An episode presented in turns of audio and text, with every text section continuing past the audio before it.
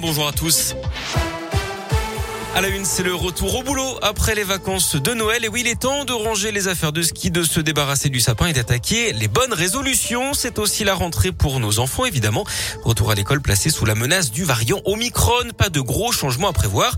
Une nouveauté quand même, les élèves devront subir trois tests en quatre jours s'il y a un cas positif dans la classe. Le principal syndicat enseignant du secondaire, le SNES FSU, estime lui que les conditions de sécurité sanitaire ne sont pas réunies. Il pose un préavis de grève ce lundi. Il va courir d'ailleurs sur tout le mois de janvier. Pendant ce temps, le Premier ministre Jean Castex se réunit, lui, dix ministres aujourd'hui pour faire le point sur le variant.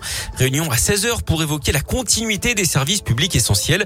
Ça concerne notamment les lieux d'enseignement donc, mais aussi les hôpitaux, les transports en commun ou encore les administrations. Je vous rappelle d'ailleurs que le masque devient obligatoire hein, aujourd'hui pour les enfants de plus de 6 ans. Les règles d'isolement, elles, sont allégées. Elles passent à 5 jours après un test négatif en cas de contamination pour ceux qui ont un schéma vaccinal complet. Plus d'isolement pour les cas contacts complètement vaccinés, mais les tests à réaliser. Et puis à Lyon, notez que le Palais des Sports de Gerland devient un centre de vaccination pour adultes et pour les enfants de 5 à 11 ans à partir de ce lundi. Il organise deux nocturnes exceptionnelles avec le vaccin Pfizer pour les 12-30 ans. Ce sera mercredi et vendredi. Dans l'actu local également, la galère pour les passagers d'un tram-train de l'ouest lyonnais, c'était jeudi soir. Le véhicule a été bloqué pendant 4 heures dans le tunnel des deux amants entre Lyon et Tassin la demi-lune. Les voyageurs se rendaient à Gorge de Loup, mais une panne les a bloqués pendant 4 heures, donc jusqu'à 22h30. Comme c'était sous le tunnel, les conducteurs n'ont pas réussi à faire remonter l'incident. C'est finalement un train de secours hein, qui est venu pousser les rames immobilisées. Les naufragés ont ensuite pu rallier Gorge de Loup en taxi.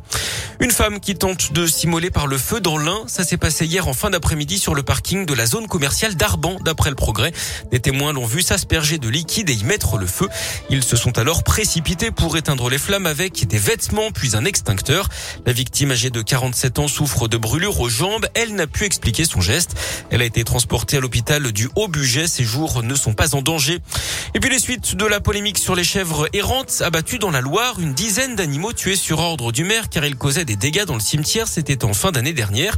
Le maire de Lorette, Gérard Gérard Tardy aurait d'ailleurs annulé le rendez-vous qu'il avait avec les présidents d'associations de défense des animaux et de la nature. Ils vont d'ailleurs manifester devant la mairie mercredi d'après le progrès.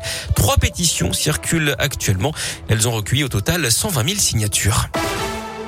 Du sport et du rugby avec la victoire au finish du Loup face au Racing hier grâce à un essai de Baptiste Couillou à deux minutes de la fin.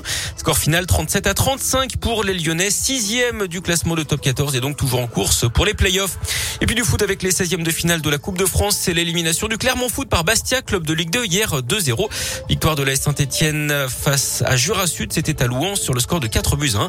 Ça passe également pour Monaco et pour Marseille.